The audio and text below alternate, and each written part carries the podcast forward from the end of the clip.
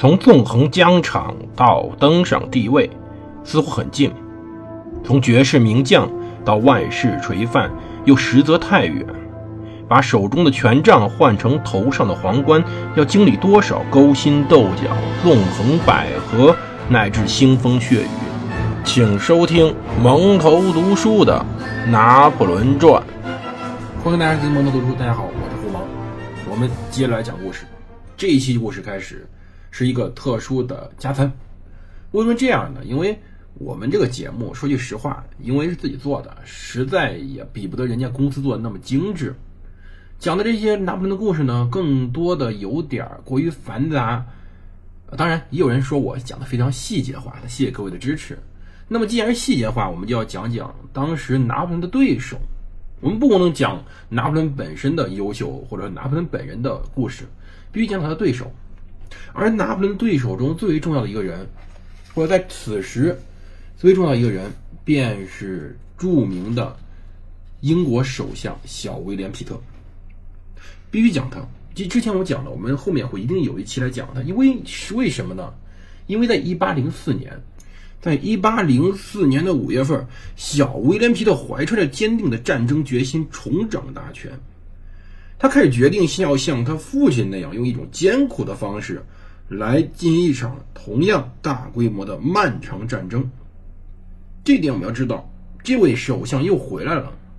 那么我们将会花几集时间。跳开拿破仑来讲讲这时候英国是什么样，所以说我们节目叫什么呢？我们节目叫做《英国小皮特与保守主义》。为什么用这个名字呢？其实如果大家是逻辑思维的粉丝或者罗振宇的粉丝，你会听过他之前在罗振宇还没那么奸商之前，在优酷上有一期节目，便是讲的是保守主义。这期节目大家可以看看。对我们的也有裨益。同时，在做节目之前，我们要感谢一个人，这是我在知乎上查到的一篇有关于小威廉皮特的论文。嗯，这个论文呢是陕西师范大学当时的硕士研究生吴建华老师写的，当然他的指导老师姓名叫做马瑞应副教授。就是这篇论文一方面写的非常架构非常完整，另外呢，它的引用书目里面给我们提供了一批究竟我们该看什么书的东西，这里特别谢谢他。那么我们话归正传，讲两分钟废话了。我们讲讲到底是英国是怎么回事儿。其实前面我也提过，说英国讲英国史呢，必须从工人革命开始。其实工人革命牵涉到资本资产阶级的革命，牵涉到当时贵族与当时议会的争斗，牵涉到当时国王与贵族的争斗，也牵涉到当时新教与天主教的争斗。实际上，它本身是一个复合的矛盾体。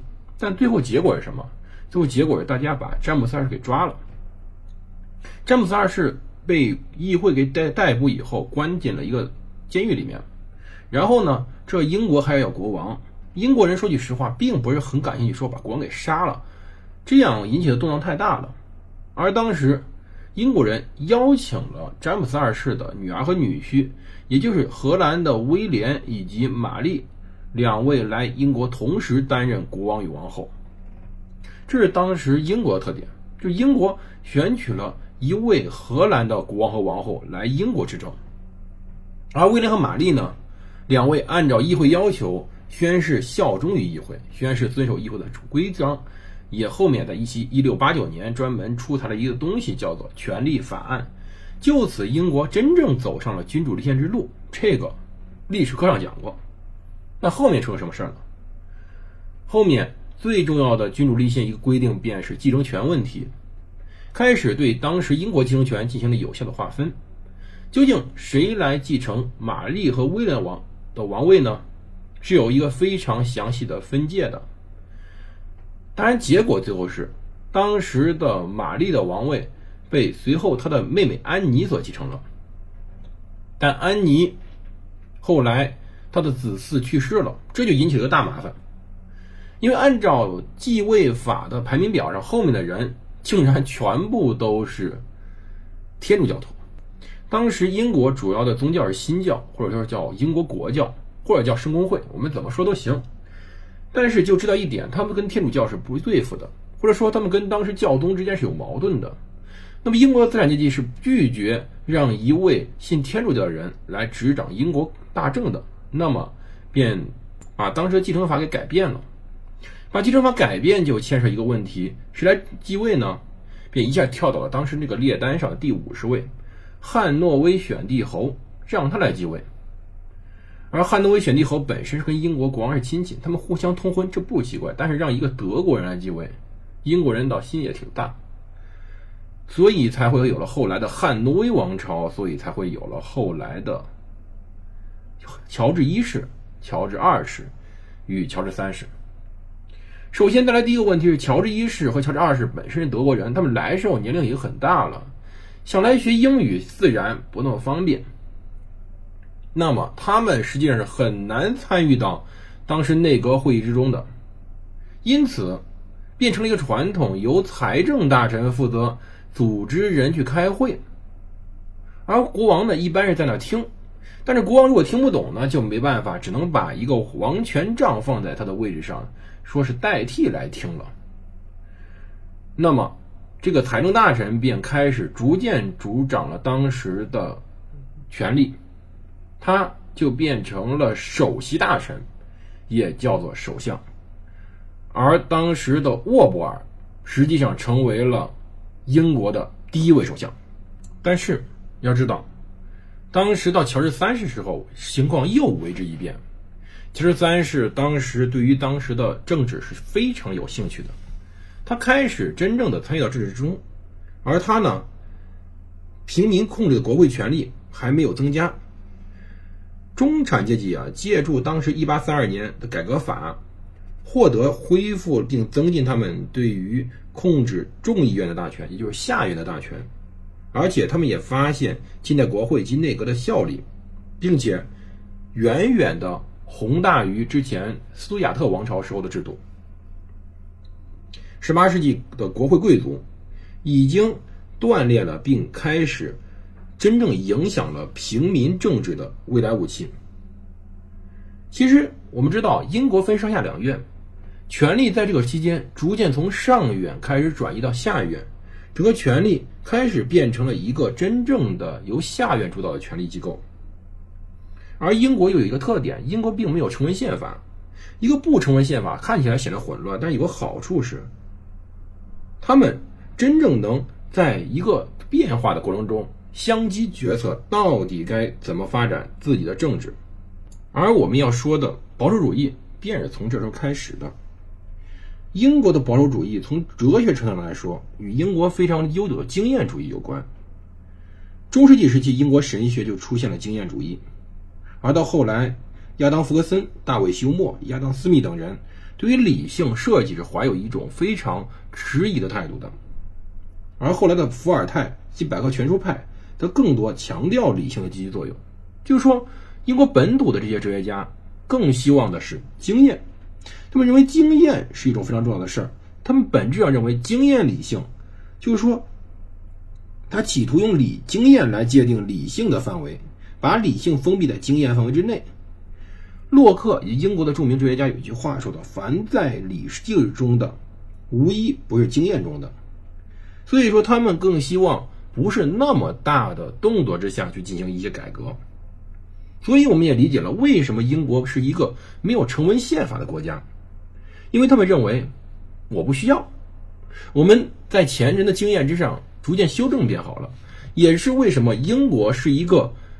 判例法的国家，他们希望前任的法官的判例可以左右后世的法律。而到十七世纪末到十八世纪初，英国的当时保守主义的前身托利主义开始形成和演变。其实呀，这要知道一点，英国本身所谓的民主制度不是一蹴而就的。在这个时候，托利党呢是在国教和国王长期联盟过程中。逐渐形成的，成为了教会和国王的政党。他对于教会和国王有种非常特别的关系，这是后世保守党政治的一个重要特色。他们害怕天主教，但是他们对英国的新教，也就是路德宗、达尔文宗以及其他人，则也持有敌敌对态度。他把这些宗教都视作英国国教的威胁。他们认为。一个单一的宗教团体符合基督信仰和社会秩序两方面的需要。同时，他们主要目的在于捍卫英国国教的地位。因此，这些人成为了后来我们所说的光荣革命的最主要推动者。而在整个汉诺威王朝发展期间，一个人叫做埃登伯克，成为了保守主义的旗帜。埃登伯克生活期间呢，正是当时英国最为可怜的时候，就是美国独立战争时期，十三个殖民地开始独立，这对于英国是个沉重打击，并且他们竟然独立成功了。这是第一次资产阶级革命浪潮严重削弱了英国贵族特权阶级维护的历史传统。动摇了当时的社会秩序。